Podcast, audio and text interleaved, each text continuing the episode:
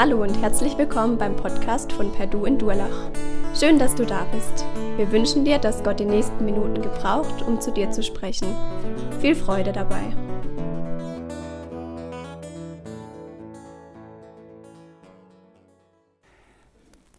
Ich bin mit 14 zum Glauben gekommen. Bin ja in einer so hardcore-christlichen Familie aufgewachsen, habe ich ja schon ein paar Mal erzählt. Und wollte mit dem nichts zu tun haben, aber irgendwie hat mich äh, der himmlische Jagdhund irgendwann gestellt und ich konnte an dem nicht vorbei und äh, bin dann gläubig geworden mit 14. Kurz darauf habe ich mit meinem großen Bruder zusammen eine Jungschar gegründet. Bei uns in der Kirche, wo ich war, da gab es keine Jungschar. Und da haben wir eine Jungschar gegründet und haben kräftig Werbung gemacht dafür. Und das waren so, erstes Mal waren zwölf Kinder da, war richtig gut für uns, aus Nichts zwölf Kinder, beim zweiten Mal waren es noch zehn. Und äh, ich glaube, drei Monate später waren es noch zwei. Und mein Bruder hat dann auch gesagt, hey, du, ich glaube das mit Kindern, ich kann die eigentlich nicht leiden, ich höre auch auf. In dieser Zeit hat Gott mir eine Lektion erteilt in Sachen Gefühl und Umstände. Wie soll ich mich fühlen? Auf was soll ich schauen, wenn es nicht so gut läuft? Ein Jahr lang habe ich Jungschar gemacht mit zwei Kindern. Und das waren meine zwei Geschwister. Und wie viele haben gesagt, hey, vergiss das. Hör auf. Es soll halt nicht sein. Ein Zeichen des Herrn. Hör auf damit. Und, aber ich hatte den ganz sicheren Eindruck, dass Gott das möchte, dass da was ist. Und ich, es war viele Höhen und Tiefen. Wir haben gebetet dafür in unserem Gebetskreis, dass Gott irgendwas schenkt. Und dann hat uns Gott einen Engel geschenkt. Einen kleinen, quirligen Italiener der gekommen ist bei uns in die Jungschar und der aus Nichts heraus geschwind in seiner Schule 30 Kinder eingeladen hat. Ja? Und auf einmal waren meine Gefühle wieder, wow, wie cool, der Herr hat sie in meine Hand gegeben. Und dann haben wir noch einige Jahre Jungschar gemacht mit vielen Kindern. Der kleine quirlige Italiener ist heute Morgen da. Ich freue mich sehr, der Toni. Den habe ich 20 Jahre nicht gesehen. Heute Morgen ist er hier im Gottesdienst. So cool, dass du da bist, Toni. Du warst die erste Lektion Gottes für mich. Trau nicht deinem Verstand und deinen Augen und den Umständen, sondern das, was ich in dein Leben reinlege. Als ich dann zum Studium weggegangen bin, ist die Jungschar ein paar Jahre später dann wieder eingegangen. War auch sehr traurig. Aber wir haben eine super Zeit gehabt miteinander und manches ist bei den Leuten hängen geblieben wenn ich ab und zu in meinem Heimatort bin, wo ich aufgewachsen bin, und ich einen von den Jungs treffe, die ja alle jetzt nur ein paar Jahre jünger sind als ich, also jetzt ist da der Unterschied kaum noch spürbar, sagen sie, oh, das war die beste Zeit meines Lebens, es war so cool, die ganze Zeit Schlägerei und so. ja, so war das. Wie ist es mit den Umständen und unserer Freude oder unserem Glücksempfinden? Es gibt Untersuchungen darüber, wie das, unser Gefühlsleben auf Umstände reagiert. Es ist interessant, ich habe gerade letzte Woche eine Untersuchung gelesen darüber, dass Menschen, die bei einem Unfall ein Gliedmaß verlieren, also ein Bein zum Beispiel verlieren, dass sie zwei Jahre nach dem Unfall ungefähr wieder das gleiche Glücksempfinden haben wie vor dem Unfall, obwohl das Bein fehlt. Andersrum genauso. Lottogewinner, auch darüber gibt es Untersuchungen. Ein bis zwei Jahre nach dem Riesengewinn, wo sie völlig aus dem Häuschen sind, ist alles wieder wie vorher von ihrem inneren Empfinden. Man gewöhnt sich so schnell an Sachen und das Leben ist auf und ab. Das Thema von heute, übersprudelnde Freude, weil Jesus für alle da ist, ist so ein Herzensthema von Paulus. Er schreibt diesen Brief ja aus dem Gefängnis raus. Und das Hauptthema dieses Briefes ist Freude. Und er will seinen Zuhörern klar machen oder den Empfängern von dem Brief klar machen, hey, es kommt, es kommt nicht auf die Umstände an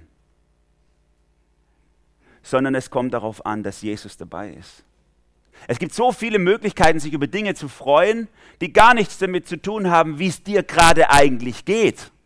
Ob du gerade einen Lottogewinn gemacht hast oder ein Bein verloren, jetzt mal im Extrem gesprochen. Mit Jesus kannst du da durchgehen. Paulus hatte sich entschieden, nicht von den Umständen sich beherrschen zu lassen, sondern er hat gesagt, ich will mich freuen. Und wir werden noch drauf kommen, vor allem in Kapitel 4, da macht er richtige Statements, sagt er so, freut euch einfach, hallo, freut euch. Er lässt sich nicht von seinen Gefühlen beherrschen, sondern sagt, ich möchte meine Gefühlswelt beeinflussen durch die Entscheidungen, die ich treffe. Und heute, Nachdem wir letzte Woche schon die Einleitung in den Brief bekommen haben, heute kommen wir also in Kapitel 1 ab Vers 12 kommen wir an das Thema, wir können uns wirklich freuen, weil Jesus für alle da ist. Für mich, für die anderen, für jeden. Das soll die Hauptsache sein, das soll uns beherrschen. Nächste Woche werden wir da dann dran anknüpfen. Der Jonathan Ludwig wird nächste Woche predigen über dieses, noch stärker über dieses Thema der intimen Beziehung zu Jesus. Und da bin ich auch ganz gespannt drauf, was er uns sagen wird. Heute also möchte ich mit euch in drei Schritten durch diesen Bibeltext gehen, wie Paulus ihn uns überliefert. In Kapitel 1 ab Vers 12. Ich werde immer den Text lesen, dann, wenn wir da dran sind. Der erste Gedanke, den ich euch mitgeben möchte, oder den Paulus uns eigentlich mitgibt. Hauptsache, Jesus wird bekannt. Und jetzt sind natürlich alle Leute, die keine starke Brille haben, können das nicht lesen. Aber ihr habt ja eure Bibel dabei bestimmt. Und könnt sie einfach aufschlagen, oder? Oder ihr könnt sogar auswendig vielleicht. also Bibel dabei vielleicht. Jesus, Hauptsache, Jesus wird bekannt. Paulus startet hier damit, dass er sagt, ich bin froh, euch mitteilen zu können, Geschwister, dass das, was mit mir geschehen ist, die Ausbreitung des Evangeliums sogar noch gefördert hat. Hockt im Gefängnis und er sagt, ich freue mich so, euch sagen zu können, das, was ich erlebe, hat sogar noch zur Förderung des Evangeliums beigetragen. Vielleicht kennt jemand den, Schwitz, den, den Witz vom Schwaben. Äh, Susanne, die erzählt mir ja immer Schwabenwitz, wenn sie mir über die, über, ich weiß auch nicht warum. Sie hat irgendwie ein tiefes Bedürfnis, Witze über Schwaben mir zu erzählen. Also, äh, ein Schwabe fährt auf dem Bodensee, zugefrorener Bodensee, fährt er mischt aus. Na? Und also verstreut ihn da so. Und dann kommt einer vorbei und sagt, hey, sag mal, hast du einen Schuss weg oder was? Das, was bringt denn das, auf dem Bodensee mischt auszufahren? Na, da sagt, er, sagt der Schwab zu ihm, geh weg, geh weg. Gleich kommt ein Schweizer, dem habe ich ein Stück Lager verkauft. Also, Schwaben können aus nichts noch Kapital schlagen, oder? Aber wisst ihr, Gott kann so viel mehr. Gott kann aus Negativem Positives machen. Er kann nicht nur aus nichts was machen, er kann sogar aus Negativem Positives machen. Gott ist so unendlich fähiger als ein Schwabe, muss ich bekennen an der Stelle. Menschlich sagen wir bei manchen Situationen so ein Scheiß. Und Gott sagt, nee, nee, so ein Mist. Na, hier wächst was Wunderbares drauf, was hier passiert gerade. Und das erlebt Paulus. Zur Förderung des Glaubens dient seine Situation, wo die meisten sagen würden, er sitzt richtig in der Scheiße. Bei Paulus läuft es nicht so gut. Der Hintergrund ist, wir können das in Apostelgeschichte 28 lesen, Paulus hatte sich ja auf den Kaiser berufen und musste nach Rom überstellt werden. Und er hat da richtig gut gelebt eigentlich für jemanden, der auf einen Prozess wartet. Er hat eine eigene Mietswohnung gehabt. Und er hat wie so eine kleine äh, oder vielleicht auch größere Gemeinde um sich geschart und aus den umliegenden kleinen Hauskirchen in Rom sind die ganzen Leute zu ihm geströmt und haben ihm zugehört und er hatte da nur so einen Wachposten in seinem Haus, aber hat gelebt eigentlich wie in Freiheit sonst. Es lief richtig gut für ihn. Und dann, an dieser Stelle, wo wir jetzt sind, wird ihm diese relative Freiheit entzogen, denn jetzt tritt der Prozess in ein kritisches Stadium. Zwei Jahre hat sich's hingezogen und jetzt soll er quasi kurz davor stehen vor den Kaiser, Klammer auf, Nero, ganz tolle Sache, Klammer zu, vor den Kaiser gestellt werden. Und deswegen haben sie ihn verlegt, weg von der Mietswohnung hinein ins Prätorium. Das heißt, das war so die Garnison der römischen, der kaiserlichen Leibwache. Ne? Da war es nicht mehr so cool. Jetzt ist er wirklich im Knast gesessen und war abgeschottet aus, von der Außenwelt. Nur seine engsten Leute waren noch da. Er konnte keine Versammlungen mehr machen, keine Gottesdienste mehr. Er konnte niemand mehr groß ermutigen, außer noch Briefe schreiben aus seiner Zelle. Aber keine Klage von ihm über seine Umstände. Er motzt nicht rum und sagt, hier ist kalt, mein Ischias tut weh, ich hab's Kreuzweih und ich kann nicht mehr richtig schlafen nachts und ich kann nicht aufs Klo und nee, interessiert nicht. Er interessiert sich nur dafür, was bedeutet meine Situation fürs Evangelium. In der, Vers 13. Bei der ganzen kaiserlichen Garde und weit darüber hinaus hat er sich inzwischen rumgesprochen, dass meine Gefangenschaft eine Gefangenschaft wegen Christus ist. Paulus freut sich so sehr, er sagt, hey, das ist doch so cool. Dass, das, dass die Leute mitkriegen, dass ich wegen Jesus hier sitze. Die haben sich ja auch gewundert, Paulus war ein alter Mann, haben gesagt, was hockt denn da für ein alter Knacker im Knast, was hat denn der wohl verbrochen, dass der jetzt da sitzt und auf einen Prozess vor dem Kaiser wartet und die haben mitgekriegt, dass er kein Krimineller war, sondern einfach Christ, der im Knast hockt. Und Paulus freut sich darüber, dass das bekannt wird. Wie ist es bei uns manchmal? Du steckst in Schwierigkeiten, in Lagen, wo die dich wirklich überfordern, wo die dich auch emotional runterziehen und denkst, warum muss das eigentlich sein? Diesen Blick einzunehmen, was bedeutet das für Jesus, für das Evangelium, oder? Dass, dass du vielleicht in der Situation bist, wo Jesus aus dem Scheiß noch Mist macht.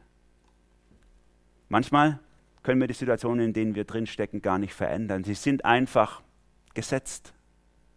Sie überkommen uns einfach. Aber wir können den Blick auf die Situation verändern. Und wenn wir die Perspektive von Jesus einnehmen auf diese Situation, dann verändert sich alles. Unsere ganze Gefühlswelt, unsere Emotionalität und wie wir damit umgehen, verändert sich durch das, dass wir einen anderen Blickwinkel drauf einnehmen. In Vers 14 lesen wir dann, oder ab Vers 14, wie die Christen damit umgegangen sind, mit der Lage von Paulus. Manche haben sich einschüchtern lassen, dadurch, dass Paulus jetzt richtig eng in Gefangenschaft gekommen ist. Und andere hat es ermutigt. Bei den meisten Geschwistern ist gerade, weil ich inhaftiert bin, das Vertrauen auf den Herrn so gewachsen, dass sie jetzt noch viel mutiger sind und das Evangelium ohne Furcht weitersagen. Also, er hat die jetzt nicht erwähnt, aber das, wenn er sagt, bei, manch, bei den meisten, heißt es, es gab andere, die haben Schiss gekriegt dadurch. Aber bei den meisten hat es Vertrauen erweckt. Die haben die Lage von Paulus als Ermutigung genommen. Durch das, wie er da reingegangen ist, wie er damit umgegangen ist. Und dass er eben nicht rummotzt und sagt, ach, ist alles so, ist so Harzleben und so schwierig und als Christ kriegst du immer eins obendrauf und so, ne? Sondern er geht einfach durch und sagt, ich bin hier für Jesus. Und es ist eine Ehre, hier zu sein für Jesus. Wie cool wäre es, wenn wir mit dieser Einstellung durchs Leben gehen würden, in den Kämpfen und des Lebens. Wir gehen da einfach rein und sagen, Jesus, mit dir bin ich da und für dich bin ich da. Und da, du machst irgendwas draus. Ich sehe es nicht, warum ich jetzt ein Jahr lang Jungschau machen muss mit zwei Kindern und die auch noch meine Geschwister sind, die daheim schon nerven und jetzt auch noch in der Jungschau. Ich weiß nicht warum. Aber du weißt es. Und das reicht. Für Gott sind die Mauern, die sich für dich wie Gefängnisse anfühlen, manchmal überhaupt gar keine Grenzen, sondern er benutzt sie vielleicht gerade, um andere zu ermutigen und sein Evangelium zu fördern. Und jetzt kommt ein Schmerz im Leben von Paulus rein. Hier ab Vers 15 diskutiert er ein paar Verse lang, wie die Hauptamtlichen in Rom, die Prediger, die Pastoren auf seine Inhaftierung reagiert haben. Die hatten ja eine schwierige Situation, als Paulus nach Rom kam und dort so lang war. Denn vorher hatten die alle ihre Hut, ihre Gemeinde, ihre Fans, sage ich mal. Und dann kam der Super Preacher Paulus und alle waren nur noch bei ihm und ihre Gemeinde war halb leer. Und jetzt ist der Paulus endlich wieder weg und alle kommen wieder zu ihm. Wie reagieren die drauf? Ab Vers 15. Bei manchen sind zwar Neid und Streitsucht mit dem Spiel, wenn sie die Botschaft von Christus verkündigen. Doch gibt es auch solche, die es in der richtigen Haltung tun. Sie handeln aus Liebe zu mir, denn sie wissen, dass ich mit dem Auftrag hier bin, für das Evangelium einzutreten. Die anderen hingegen verkündigen Christus aus selbstsüchtigen Motiven. Sie meinen es nicht ehrlich, sondern hoffen mir in meiner Gefangenschaft noch zusätzlich Schwierigkeiten zu bereiten. Aber was macht das schon? Ob es nun mit Hintergedanken geschieht oder in aller Aufrichtigkeit. Entscheidend ist, dass im einen wie im anderen Fall die Botschaft von Christus verkündigt wird. Und darüber freue ich mich. Auch in Zukunft wird nichts mir meine Freude nehmen können. Auch unter den ersten Christen war nicht alles nur eitel Sonnenschein. Da war nicht alles immer nur Sonntag. Da waren auch Motive gemischt. Da haben Leute gepredigt und die haben zwar schon Jesus gepredigt, aber in ihrem Herzen ging es ihnen darum, eine Fangemeinde vor sich sitzen zu haben. Manchmal gibt es vor allem junge Menschen aus unserer Gemeinde, die zu mir kommen und sagen, wenn sie das erste Mal auf der Bühne stehen, ob es jetzt in der Musik oder was weiß ich was ist, und sagen so, ich weiß nicht, Emanuel, ob ich da hochstehen kann. Ich habe so, ich weiß nicht so, ob ich, ob ich wirklich, ob es mir wirklich um Jesus geht oder ob es mir darum geht, dass ich oben stehe und, und so. Und, und manche lassen sich davon abhalten und kämpfen ewig mit diesem Zwist. Meine ich jetzt, mache ich es jetzt für Jesus oder mache ich es für mich oder so und dann bleiben sie lieber unten. Paulus ist interessant, wie er hier drauf reagiert. Er interessiert sich gar nicht dafür, ob manches aus falschen Motiven passiert. Er sagt, Hauptsache Jesus wird bekannt. Es geht im Leben gar nicht um dich oder mich oder wie es uns irgendwo geht oder wo bei uns alles hasenrein innen drin ist. Manchmal weiß ich auch nicht, wie meine Motive innen drin sind. Und dann gehe ich einfach auf die Knie und sage, Jesus, ich habe keine Ahnung, bin zu blöd, mich selber zu kapieren. Ich will einfach nur, dass du groß rauskommst. Mach's irgendwie und bring meine Gefühle in Ordnung. Ich gehe jetzt einfach vorwärts und hoffe, dass du es gut machst. Es ist schön, wenn du dich mal fragst innen drin und reflektierst, warum mache ich eigentlich die Sachen, die ich mache. Gott hat ja jedem von uns eine Bühne in seinem Leben geschenkt. Ne? Warum mache ich, was ich mache? Aber lass dich nicht davon abhalten, wenn du merkst, deine Motive sind nicht immer ganz rein, lass dich nicht davon abhalten, Jesus bekannt zu machen. Selbst gestandene Prediger können falsche Motive haben, schreibt der Paulus hier. Auf der anderen Seite freut sich natürlich Paulus über die, die es wirklich aus echter Liebe zu ihm und zu Jesus tun. Ab Vers 16 hat er das geschrieben. Es ist doch so toll, wenn Christen sich gegenseitig befördern und in ihrem Auftrag unterstützen. Die sagen, ja, Paulus ist hierher gekommen und der, sein, sein Job ist, hier zu predigen in Rom und das wollen wir mit unterstützen und wollen das weitermachen, wenn er jetzt schon einsitzt und so. Ähm, für die war das überhaupt nicht schlimm gewesen, dass die Menschen den Paulus äh, alle zum Paulus gegangen sind. Die haben gerne ihm Platz gemacht und gesagt, klasse, wenn die zu ihm kommen, da kriegen sie richtig viel geistliche Nahrung und jetzt war der Paulus weg und jetzt haben sie es wieder übernommen und haben gesagt, okay, und jetzt sind wir wieder am Start. Aber andere, die haben das gehasst, dass Paulus sie verdrängt hatte, dass alle Leute zu ihm gegangen sind. Sie wollten doch ihre fromme Plattform haben. Und deswegen schreibt Paulus hier, das sind Leute, die jetzt wieder predigen und ihre Gemeinde um sich, um, um sich herum haben und die damit bewusst mir wehtun wollen. Wie bitter ist denn sowas, wenn jemand, der zur Verkündigung berufen ist, das deswegen tut, um anderen weh zu tun damit, um anderen Leute wegzuschnappen oder was weiß ich, was auch immer. Diese Leute hatten sich innerlich gehofft, Paulus würde sich ärgern, dass er jetzt keine Plattform, keine Bühne mehr hat, dass er ausgeschaltet ist und sie jetzt wieder mehr Einfluss haben in der Gemeinde. Denn damals ging es ihnen so, als Paulus sozusagen ihnen die Bühne weggeschnappt hat. Sie haben sich nämlich geärgert. Aber der Paulus war ganz andere Liga. Der war völlig frei von solchen Gedanken. Das hat ihn nicht interessiert. Er hat gesagt, ja, Hauptsache Jesus wird bekannt. Ist doch furz egal, ob ich oder ein anderer oder wer nachher dann äh, auf die Schulter geklopft kriegt, furz egal. Hauptsache Jesus wird bekannt gemacht. Ich denke manchmal, wenn unsere Kinder streiten, denke ich manchmal, wie weh tut es gerade, wenn Geschwister untereinander streiten. Und hier in der Gemeinde oder zwischen den Gemeinden, wie weh tut es, wenn wir als Glaubensgeschwister in Konkurrenz zueinander treten, uns ausstechen wollen, größer rauskommen wollen als die anderen. Da stimmt doch was innen drin nicht. Anstatt dass wir uns mitfreuen, wenn andere einen ganz gesegneten Dienst tun. Hauptsache, Jesus wird bekannt. Mir ist es in den letzten Monaten so wichtig geworden, dass ich das zu meinem Jahresgebet gemacht habe dieses Jahr. Ich bete immer wieder, es hängt auch an meiner, an meiner Pinnwand in meinem Büro, Jesus schenk mir Mitfreude. Das wäre doch mal ein Thema für dich, falls du auch damit zu kämpfen hast mit unserer Neidkultur. Jesus schenkt mir Mitfreude. Wie schnell kann man sich ärgern, dass ein anderer groß rauskommt, dass ein anderer irgendwas besser kann, dass ein anderer irgendwie mehr im Rampenlicht steht oder, oder, oder. Jesus schenkt mir Mitfreude. Hauptsache, du wirst bekannt gemacht. Und das könnt ihr mitnehmen in eure, nicht nur hier in der Gemeinde oder im christlichen Kontext, das könnt ihr in eure Familie mitnehmen, in eure Verwandtschaft, in eure Arbeitsstelle, in, eure, in eurem Freundeskreis, unter den Nachbarn, überall. Jesus, lass mich mitfreuen, wenn's anderen, wenn anderen gut und andere groß rauskommen. Paulus endet hier diesen ersten Teil in Vers 18 damit, dass er sagt, aber was macht es schon? Ob es nun mit Hintergedanken geschieht oder in aller Aufrichtigkeit. Entscheidend ist, dass im einen wie im anderen Fall die Botschaft von Christus verkündigt wird. Und darüber freue ich mich. Er ist so, so fokussiert auf Jesus, dass er sagt, das ist doch meine Priorität. Ob ich jetzt im Gefängnis hocke, ob es Leute gibt, die mir wehtun wollen und die mir eine reindrücken wollen, völlig egal. Es geht ja gar nicht um mich, sondern es geht um Jesus. Und ich freue mich, dass Jesus verkündigt wird und dass er groß rauskommt. Und deswegen endet er hier mit dieser Aussage, auch in Zukunft wird nichts mir meine Freude nehmen können. Er ist sich felsenfest sicher, das wird auch so bleiben. Ich werde mich nicht darunter ziehen lassen und andere beneiden oder bekämpfen, sondern ich werde mich immer freuen, wenn es um Jesus geht und wenn Jesus groß rauskommt. Ob durch mich oder andere, völlig egal. Hauptsache Jesus. Er freut sich in Zukunft drum. Er konnte das von sich mit Sicherheit sagen, weil in seinem Herzen für ihn die Priorität war Jesus. Jesus hat mich an der Hand und mein Leben in der Hand.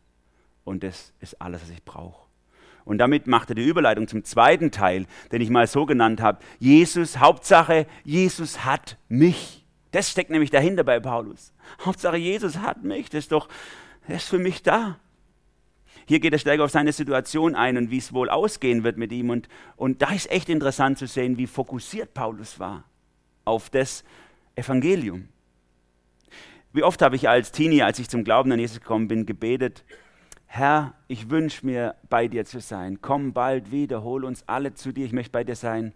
Aber ich würde gern vorher noch heiraten und das Studium abschließen, vielleicht ein paar Kinder kriegen oder so. Oder, oder, oder. Und ich weiß aus Gesprächen mit euch, bitte? Geschafft. Ich weiß aus Gesprächen mit manchen von euch, dass es anderen von euch auch so geht. Ne? Jawohl, Jesus, ich will bei dir sein, am liebsten komm wieder, aber da wären noch zwei Sachen, die ich gerne noch vorher erledigt hätte, erreicht hätte, erlebt hätte. Oder, oder. Das zeigt, wie viel Wachstumspotenzial bei uns noch drin liegt, oder? Ich glaube, wenn wir Jesus mehr kennen würden, mehr leben würden, intimer in der Beziehung mit ihm werden würden, desto mehr würden die anderen Sachen in der Priorisierung nach hinten rutschen. Wir würden sagen, okay, da ist zwar hier und da nicht alles in Ordnung und das und jeden Wunsch habe ich noch, aber was soll's? Hier ist meine Sehnsucht und meine Hoffnung. Paulus, der hat seine Situation nicht kleingeredet, der hat ganz genau gewusst, das war super, super schwierig. Ne? Das, war nicht, das war nicht easy und locker. Es war schwierig, seine Situation. Aber er wusste, was noch wichtiger war als seine persönliche Befindlichkeit, und das ist Jesus. Auf der Seite von Jesus zu stehen, ist immer auf der Seite des Siegers. Und so konnte Paulus das bekennen, diesen Sieg, obwohl er ja nicht wusste, wie es ausgeht. Ihr kennt vielleicht Kaiser Nero von irgendeinem Film, Kuvadis habt ihr vielleicht gesehen oder keine Ahnung. Das war ja so ein Typ, die Leute kommen vor ihn und dann macht er, oh, hm, mal gucken, Daumen hoch oder Daumen runter. Paulus wusste nicht, wie es ausgeht. Der war so launisch, dieser Herrscher. Aber Paulus war so frei davon, von dem ganzen Ding, weil er wusste, Hauptsache Jesus hat mich. Denn ich weiß, Vers 19, dass am Ende von allem, was ich jetzt durchmache, meine Rettung stehen wird. Weil ihr für mich betet, weil Jesus Christus mir durch seinen Geist beisteht. Das klingt im ersten Augenblick so wie, ja klar, wir schmeißen oben ein paar Gebete rein, unten kommt Rettung raus, oder? Paulus weiß, ich komme frei, weil ihr betet. Ihr habt ja 20 Mal schon gebetet und das ist so der Preis dafür, um frei zu werden. Nee, nee, nee. Das ist nicht bei Paulus im Hintergrund. Was er, was er hier meint, ich weiß, dass es Rettung wird, meint viel mehr, als nur frei zu kommen. Denn er zitiert hier eigentlich, im griechischen Kontext kann man es kann man sehen, er zitiert hier eigentlich seine griechische Bibel aus Hiob 13, wo Hiob das aussagt, ich, werd, ich weiß, dass es mir zur Rettung ausschlagen wird und Hiob wusste, dass das nicht unbedingt heißt, dass er reich wird oder so. Seine Kinder waren ja immer noch tot und die, die blieben ja auch tot bis zum Schluss. Rettung heißt nicht immer unbedingt, dass Gott uns aus der Situation rausnimmt, in der wir drinstecken gerade. Manchmal geht es auch zu Ende und das ist auch Rettung. Und das wusste Paulus. Es kann sein, Nero spricht ihn frei und er kommt wieder zurück und alles. Und, und das ist Rettung. Oder er wird zum Tode verurteilt und stirbt und das ist auch Rettung für ihn. Denn dann ist er bei Jesus und das wäre sowieso das Allerbeste. Manchmal stecken wir in schwierigen Situationen drin, du vielleicht auch, und deine Zukunft ist äußerst ungewiss. Vielleicht steckst du jetzt gerade in einer Krankheit oder in einer beruflichen Belastung oder in einer familiären Zerreißprobe. Du weißt nicht, wo es rausgeht. Du weißt nicht, wie es endet. Aber wenn Jesus dich hat, wirst du gerettet. Er wird auf jeden Fall am Ende als Sieger dastehen. Ob die Situation sich zuspitzt und es richtig schlimm wird bei dir oder ob Gott sie auflöst, ist nicht das Entscheidende. Mit Jesus stehst du immer auf der Seite des Siegers. Und um das zu sehen, brauchen wir die Augen des Glaubens und die hatte Paulus. Diese Augen des Glaubens. Und deswegen spricht er hier in Abvers 20, es ist meine sehnliche Erwartung, meine feste Hoffnung, dass ich in keiner Hinsicht beschämt und enttäuscht dastehen werde, sondern dass ich, wie es bisher immer der Fall war, auch jetzt mit ganzer Zuversicht auftreten kann und dass die Größe Christi bei allem sichtbar wird, was mit mir geschieht, ob ich nun am Leben bleibe oder sterbe. Er hatte diese feste Zuversicht, aber er war ganz sicherlich kein äh, äh, empfindungsloser Roboter. Es war nicht so, dass, ihm gesagt, dass er dachte, es ist mir doch egal, wie ich mich fühle dabei, sondern er hatte richtig Leidenschaft in seinem Herzen. Und das spricht er hier. Er hat eine sehnliche Erwartung. Eine sehnliche Erwartung, nicht beschämt dazustehen. Dieses Wort meint eigentlich jemand, der sich so reckt und streckt und über was drüber gucken will, vielleicht eine Menschenmenge, um, um den ersten Blick zu erhaschen auf was da kommt. Und es hatte Paulus. So eine sehnliche Erwartung, dass er nicht beschämt dastehen wird am Ende. Die feste Hoffnung, Gott ihn nicht enttäuschen, weil Er wusste, die Hauptsache ist, dass Jesus mich hat. Und ich glaube, das ist, das ist der Unterschied zwischen einem Christen, der im Glauben reif wird und jemand, der am Anfang steht, der zu kämpfen hat. Wenn wir im Glauben reif werden, dann wird für uns das immer wichtiger, dass Jesus mich hat und dass Jesus groß rauskommt und dass er zum Zug kommt und nicht, dass meine Situation sich ändert, meine Umstände endlich so werden, wie ich mir es wünsche. Dann wird meine Umstände, meine Situation zweitrangig. Nicht egal. Wir sind ja keine Roboter. Wir fühlen uns immer noch kacke dabei. Es geht uns immer noch schlecht. Unsere Emotionen machen vielleicht immer noch so, das oh, schrecklich. Aber sie bekommen die richtige Reihenfolge. Sie werden zweitrangig. Es gibt etwas, was noch wichtiger ist als mein Empfinden über der Situation, in der du gerade steckst. Und das Jesus. Paulus ist ja ein alter Mann in der Situation und er vermodert jetzt in seinem Gefängnis und hat, ja, er muss vor einem launischen Herrscher erscheinen. Ich denke, der hat da auch keine Lust mehr drauf gehabt. Er denkt so, Mei, in meinem Alter muss ich noch, ich bin zu alt für den Scheiß, wie es in dem Film heißt. Ne? Ich bin zu alt dafür. Ich brauche das nicht mehr. Am liebsten hätte ich Lust, alles hinter mir zu lassen und einfach nur bei Jesus zu sein. Ich habe jetzt echt lang genug rumgemacht, oder? Jetzt brauche ich es eigentlich nicht mehr.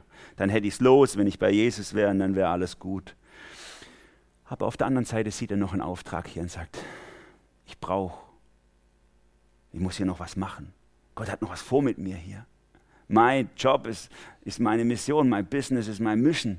Ich habe hier noch was zu tun. Deswegen bin ich hier.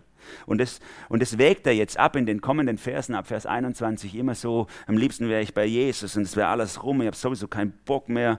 Und, aber, aber eigentlich will ich euch noch gern dienen, ich habe euch so lieb und ich würde gern, dass ihr, dass ihr im Glauben wachst und unterstützt werdet. Ja, aber eigentlich wäre es bei Jesus viel toller und ich habe echt keine Lust. Und so wägt er hier ab. Hört mal hin, ab Vers 21. Denn der Inhalt meines Lebens ist Christus und deshalb ist Sterben mein Gewinn. Andererseits kann ich, solange ich noch hier auf der Erde lebe, eine Arbeit tun, die Früchte trägt. Daher weiß ich nicht, was ich vorziehen soll. Ich bin hin und her gerissen. Am liebsten würde ich das irdische Leben hinter mir lassen und bei Christus sein. Das wäre bei weitem das Beste. Doch ihr braucht mich noch. Und deshalb, davon bin ich überzeugt, ist es wichtiger, dass ich weiterhin hier auf der Erde bleibe. Darum bin ich auch sicher, dass ich nicht sterben werde, sondern euch allen erhalten bleibe. Denn dann kann ich dazu beitragen, dass ihr im Glauben vorankommt und dass euch durch den Glauben eine immer tiefere Freude erfüllt. Dieses Thema Freude ist für ihn so wichtig. Er wünscht sich das, dass sie, sie, sie richtig tiefe Freude in Jesus erleben. Und deswegen konnte er sein Leben noch nicht loslassen, obwohl er am liebsten zu Jesus gegangen wäre. Manchmal gibt es ja so Situationen, wenn ihr schon Menschen erlebt habt, die sterben, die können ihr Leben nicht loslassen. Es gibt viele Menschen, die am Ende ihres Lebens nicht loslassen können. Und oft hat es damit zu tun, dass irgendwelche Beziehungen nicht in Ordnung gebracht worden sind, dass es noch Schuld zwischen ihnen und jemand steht, dass dass da noch was ist, was man ausräumen muss. Bitte räumt die Sachen vorher aus, dass ihr wirklich gehen könnt. Ne? Klärt die Beziehungen vorher. Sprecht Vergebung aus. Das ist so wichtig. Aber manchmal sind es auch andere Sachen, die einen festhalten, wenn man für andere denkt. Ich habe das erlebt, als mein Papa vor ein paar Jahren gestorben ist. Ne? Da sa saßen wir um das Sterbebett und es war klar, er stirbt, aber irgendwie konnte er noch nicht loslassen. Und dann haben wir es gemerkt im Nachhinein, an was es lag. Mein kleiner Bruder war mit seiner Familie noch von Ostdeutschland unterwegs hierher und er wusste, dass er auf der Autobahn ist und dass es für ihn extrem wichtig ist, Abschied zu nehmen. Und, er hat, und als mein kleiner Bruder kam mit seinen Kindern und sie, noch, sie an Sterbebett rangetreten sind und zwei Lieder mit ihm gesungen haben, beim dritten ist er gestorben. Er konnte loslassen, einfach loslassen. Es war für ihn alles gut. Aber er wusste, dass für meinen Bruder das noch so wichtig ist, Abschied zu nehmen. Und so lange hat er durchgehalten. Manchmal halt, hält uns die Liebe zu Menschen noch am Leben. Und so geht es Paulus hier. Alt und mit viel Schmerzen. Er hat keine Lust mehr. Aber er weiß, die Philipper brauchen ihn noch. Und er will sie, ihnen gerne noch helfen im Glauben. Er hat einen Auftrag. Und deswegen bleibt er, möchte er gerne noch da bleiben auch. Ich habe gedacht gehabt, wie weit ist das manchmal von meinem Erleben entfernt, oder? So, kann ich das wirklich sagen, Jesus, du bist mein Leben, du bist alles für mich. Ich, schon allein morgens, wenn ich aufstehe, brauche ich ja mehr Zeit im Badezimmer, um meinen äußeren Menschen herzurichten, als vor meiner Bibel, um den inneren Menschen herzurichten. Vielleicht geht es ja euch anders, ihr seid vielleicht ein bisschen geistlicher unterwegs oder so. Aber da denke ich schon manchmal so, das kann doch gar nicht sein, was ist denn das für ein Vergleich? oder? Und dann gibt es so viele Dinge im Tag, Beziehungen, Bildschirme, Sachen, keine Ahnung, Essen, Trinken, so ganz normale Sachen, die dauernd da reingrätschen und wo ich einen Verriss innerlich spüre. Eigentlich will ich doch, dass Jesus mein Leben bis und auf der anderen Seite gibt es so viele Sachen, die ganze Zeit mich fluten mit Eindrücken, dass das irgendwie wieder verrutscht. Und vielleicht ging es Paulus auch so. Und er hat sich deswegen so sehr nach dem Tod gesehnt und bei Jesus zu sein, weil er wusste, da hört der Verriss auf. Wenn wir in der Ewigkeit sein werden, dann werden wir nicht mehr innerlich zerrissen sein. Dann werden wir, ich habe von der Bibel den Eindruck auf jeden Fall, dann werden wir essen, trinken, unseren Hobbys nachgehen, Gott anbeten und alles Mögliche machen, aber ohne Verriss innerlich, nur noch für ihn. Er wird unser Ein und Alles sein und all die Dinge, die wir jetzt machen, werden wir dann machen, ungetrübt, mit Jesus im Zentrum. Mit Jesus im Zentrum. Und deswegen sehnt sich der Paulus so sehr nach der Ewigkeit und nach Jesus. Auf der anderen Seite weiß er genau, ich habe einen Auftrag hier. Und er lebt so auftragsorientiert. Und das ist auch die Anfrage an mich und an dich. Hey, weißt du, wo dein Platz ist? Weißt du, warum Gott dich gerade da reinstellt, wo du gerade drin steckst? Warum du auf der Erde bist? Warum du diesen Beruf hast, diese Familie, diesen Ort, wo du lebst? Das ist dein, deine Mission, die Gott in dein Leben reingelegt hat. Deine Mission. Das ist ein Schlagwort, was ich im letzten Wochenende auf dem Kongress hier in Karlsruhe für christliche Führungskräfte gelernt habe, das mir so wichtig geworden ist. Business is Mission. Unser Job ist unser Auftrag. Da, wo du drin steckst, wo du viel Zeit verbringst, das ist deine Mission, die Gott in dich reingelegt hat. Und dein Platz, an dem du lebst. Und der Paulus, der war super hin und her gerissen. Am liebsten, er benutzt hier das Superlativ, am liebsten würde ich nur bei Jesus sein. Aber auf der anderen Seite ist es so wichtig für euch, hier zu sein. Das Wohl der anderen leidet ihn innerlich. Wie cool wäre es, wenn wir auch so leben würden? Mir geht es um dich, dass du vorwärts kommst, dass dir gut geht, dass du wachsen kannst im, Auftrag, äh, im, im, im Glauben. Am liebsten würde er den Philipper den roten Teppich ausrollen, dass sie einfach durchrutschen auf dem Weg Jesu hinterher. Vers 26 sagt er, ja, wenn ich wieder bei euch bin, werdet ihr noch viel mehr Grund haben, auf Jesus Christus stolz zu sein, für das zu preisen, was er durch mich für euch getan hat er betont, gerade hat er betont, wie wichtig er ist für die Leute, damit sie im Glauben wachsen. Und er wusste ja, er war der, er war der Global Preacher schlechthin in der ersten Christenheit. Also an ihm hing alles. Wir haben 13 Briefe im Neuen Testament von ihm. Ohne ihn, da würde uns die Hälfte des Neuen Testaments fehlen. Der wusste genau, was für einen Wert er hat. Aber er wusste genau, woher das kommt. Und das betont er hier. Eigentlich ist es Jesus. Wir können in, wörtlich steht hier, in Christus nur noch rühmen. Wenn ich zu euch komme, können wir in Christus rühmen. Wir können, man würde heute sagen, wir können stolz sein auf das, was Jesus tut. Ich bin stolz auf Jesus. Ne?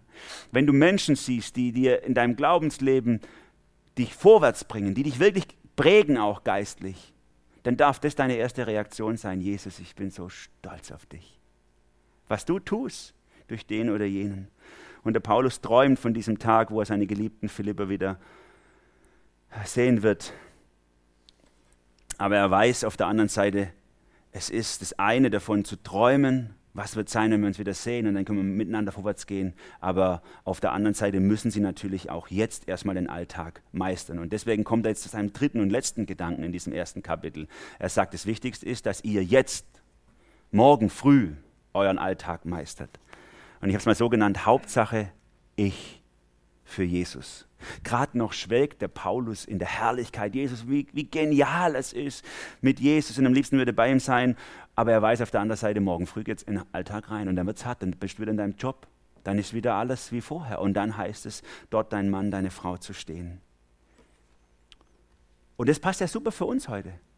Du bist heute hier, im Gottesdienst rausgenommen aus deinem Alltag. Du kannst Gottes Gegenwart genießen. Vielleicht spricht dich Gott besonders an hier im Gottesdienst und, und es ist toll für dich. Und dann werdet ihr nachher vielleicht gut essen. Du wirst Beziehung haben mit Familie oder Freunden oder, oder, oder, oder. Und es wird ein richtig schöner, chilliger Tag für euch. Aber morgen früh geht es wieder los. Und wie gehst du dann deinen Weg morgen früh? Das ist der nächste Schritt, der entscheidend wichtig ist. Und auf den fokussiert Paulus sich jetzt. Er sagt, es ist schön, uns zu freuen an der Herrlichkeit Jesu. Es ist schön, uns zu freuen an dem, was kommen wird in der Zukunft, was Jesus alles noch tun wird.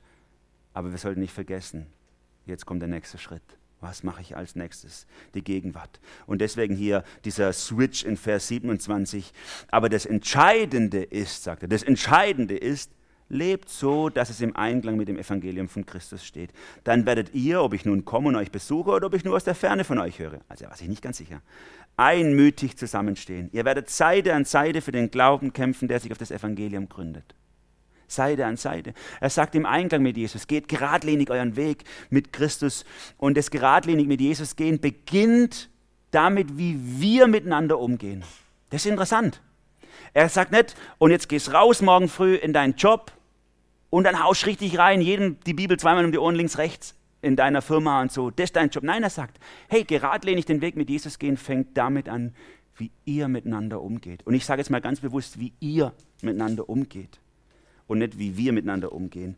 Weil das ist etwas, was ich manchmal empfinde, auch bei uns, dass wir solche Jobs auch mal gern delegieren an Leute, die wir ja dafür extra hauptamtlich eingestellt haben. Oder?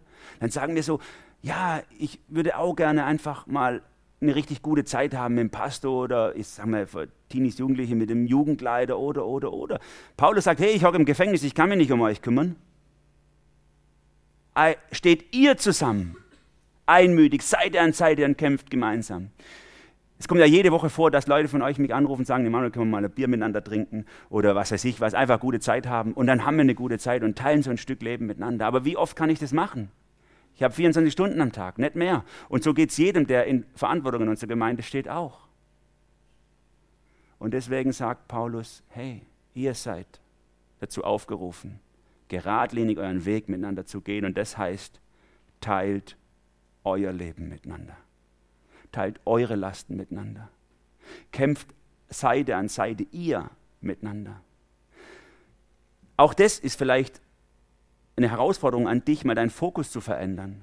Nicht in der Gemeinde zu sein oder im Hauskreis oder im Jugend- oder im Teenie-Kreis und sagen so, wer kommt denn heute auf mich zu? Und sagen wir, warum ist denn heute wieder niemand auf mich zugekommen? Oder so, oder keiner besucht mich daheim. Oder, oder, oder. Paulus sagt, hey, dreh deinen Fokus. Du bist in Verantwortung. Du.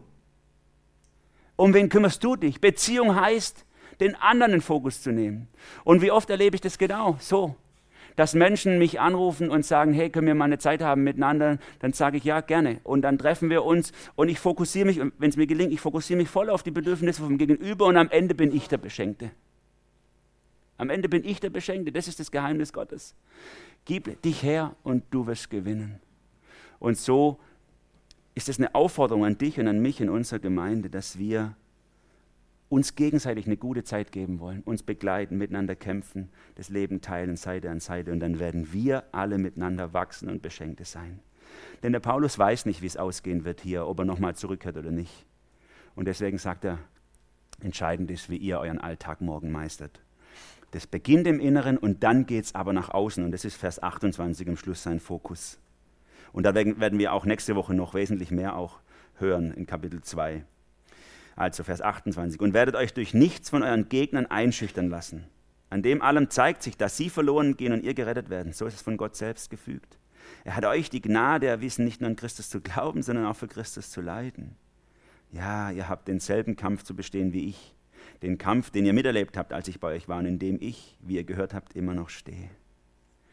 Er sagt also, das geradlinig mit Jesus gehen zeigt sich als erstes in eurem Miteinander, Seite an Seite kämpfend.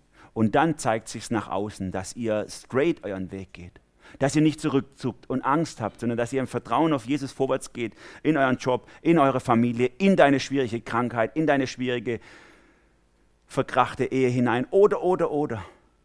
Einfach rein mit Jesus, weil es darum geht, dass die Hauptsache ist, dass Jesus mich hat kann ich eben auch sagen, okay Jesus, und dann will ich auch für dich leben. Daraus resultiert es. Und ich kann den Weg gerade, den ich gerne mich nicht einschüchtern lassen. Und gerade das, so schreibt Paulus hier, ist ja dann ein Zeichen dafür, dass ich gerettet bin und ein anderer nicht. Dass ich nämlich in Leiden hineingehen kann, ohne kaputt zu gehen dran. Dass Gott, so sagt er ja hier sogar, mir eigentlich die Gnade verleiht, zu leiden. Es ist ja krass, es ist ja wie so ein Orden, den man verliehen kriegt oder eine Urkunde oder eine, oder eine Siegeskranz oder so. Er verleiht mir die Gnade zu leiden. Danke, Jesus. Das ist ja wirklich ein Geschenk, dass ich leiden kann. Und das meint Paulus so. Er sagt, es ist eine Gnade, richtig leiden zu können. schlimme Situationen haben und kaputt zu gehen, das kann, dran, das kann jeder. Aber zu leiden und Jesus dafür zu danken, dass er dabei ist, mit mir durchgeht und übersprudelnde Freude in dieser Situation zu haben, das ist der göttliche Weg. Und deswegen tut Paulus hier noch zum Schluss nochmal auf sich selber verweisen in Vers 30. Ich habe es ja gelesen gerade, sagt, ihr habt es ja an mir gesehen, dass es mir auch so ging. Und damit spielt er an hier, wo er in Philippi war. Ihr kennt vielleicht die Story. Paulus und Silas in Philippi werden fälschlicherweise angeklagt. Weil sie jemand gesund gemacht haben, werden sie ins Gefängnis gesteckt und dann gefoltert, ausgepeitscht und landen da im Gefängnis. Und dann loben sie Gott, preisen ihn und um Mitternacht springen die Gefängnistüren auf und sie werden wieder freigelassen. Aber sie haben wirklich viel mitgemacht. Aber sie haben fröhlich Jesus bekannt. Und Paulus sagte, mir geht es immer noch so. Ich komme aus diesem Modus gar nicht mehr raus, immer zu leiden. Aber ich will mich da freuen drin. Ich will gerne alles geben für Jesus und ich will es als Gnade sehen. Wisst ihr, wie oft ist Gnade für uns so, ja, der Herr Jesus hat mich lieb, er vergibt mir alles und er nimmt mich an und er wird mich in meinem Leben, er wird mich in meinem Leben begleiten und ich habe immer jemanden an meiner Seite. Das ist Gnade. Sagen wir, das stimmt auch. Aber es ist auch Gnade, wenn es dir richtig dreckig geht und du nicht kaputt gehst dran sondern auf Jesus zeigen kannst, in dem. Alles gerne für Jesus. Ich möchte zum Schluss kommen. Vor kurzem hat eins unserer Kinder ein Geschenk gekriegt. Und zwar eine, äh, eine Bahnreise mit so einer alten Dampflok über die Schwäbische Alb, also Schwäbische Eisebahn über die Alb. Und es ist so cool, in so einer alten Lok zu sitzen. Ihr kennt, ihr kennt es vielleicht aus irgendwelchen Filmen oder zumindest aus Lucky Luke Heftchen, oder? So die Lok und dann kommt der Kohlewagen und dann kommen die Waggons, wo dran hängen. Das ist doch klasse, oder? Es wäre doch komisch, wenn vorne der Kohlewagen wäre, dann die Passagiere und hinten die Lok, oder? Wird komisch, wird man auch nicht weit kommen, wird bald ausgebrannt, oder? So wie es in so einer alten Dampflok eine klare Reihenfolge gibt, wer zieht, wovon befeuert wird, und was hinten hängt. So sagt Paulus hier in diesem Abschnitt, brauchen auch wir eine klare Reihenfolge, oder? Wenn du deine Emotionen, deine Erlebnisse, deine Umstände als Lok vorne dranhängst in dein Leben, kommst du nicht weit. Vorne muss Jesus hängen.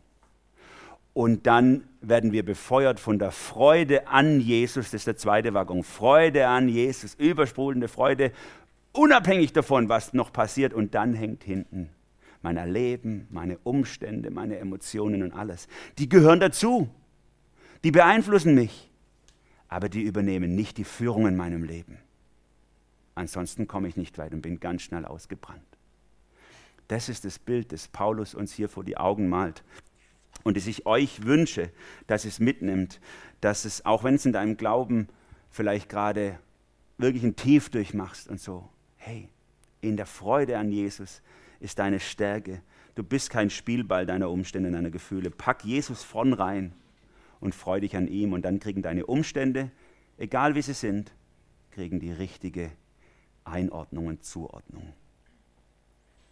Dann wird sich vielleicht auch nicht unbedingt verändern, deine Situation. Sie wird immer noch schwer sein, aber du wirst nicht mehr davon beherrscht werden. Hauptsache ist doch, dass Jesus dabei ist.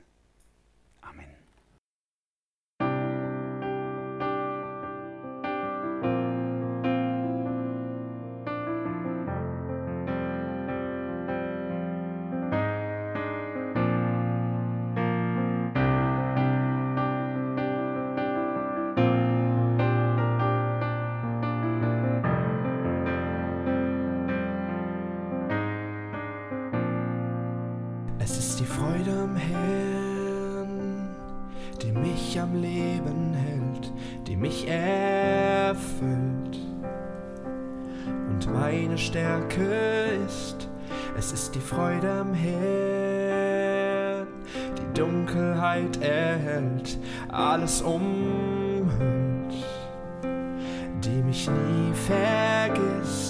Ich bin ein Optimist.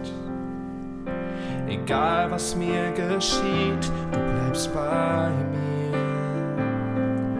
Einmal werd ich vor dir stehen, ich bleib bei dir. Jesus, du bist für alle da änderst dich nicht, dein Wort ist wahr. Gemeinsam stehen wir auf, um deine Liebe zu verkünden. Ich schäme mich nicht, ein Königskind zu sein.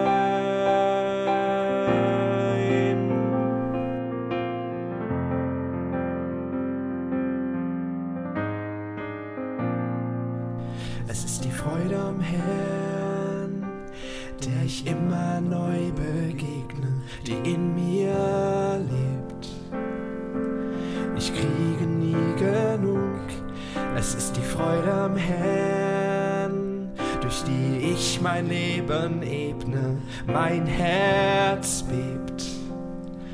Weil er meine Sünden trug, ich bin kein Pessimist. Egal was mir geschieht, ich bleib bei dir. Einmal werd ich vor dir stehen, du bleibst bei mir. Jesus, du bist für alle da. Änderst dich nicht, dein Wort ist wahr. Gemeinsam stehen wir auf, um deine Liebe zu verkünden. Ich schäme mich nicht, ein Königskind zu sein.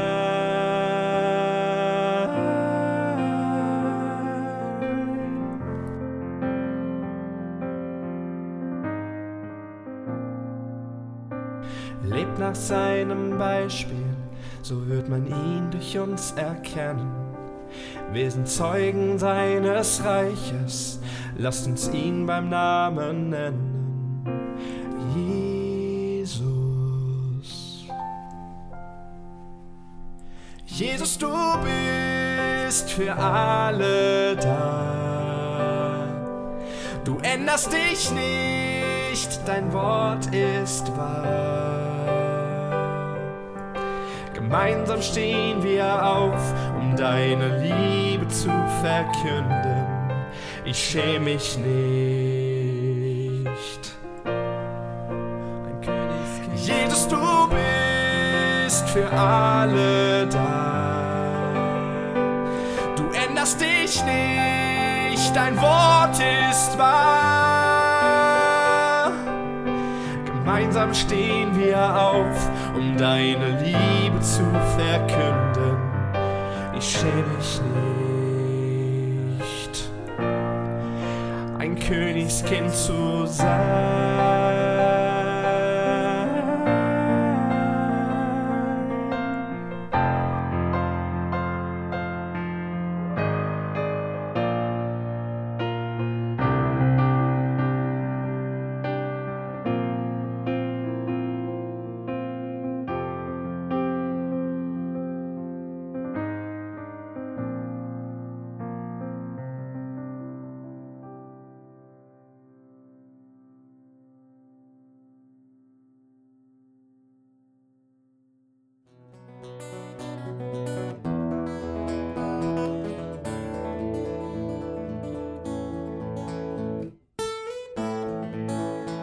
Wir hoffen, der Podcast hat dir weitergeholfen. Falls du noch Fragen hast, besuche gerne unsere Homepage unter www.per-du.church. Hier findest du alle wichtigen Infos zur Gemeinde und zum Glauben. Tschüss und bis zum nächsten Mal.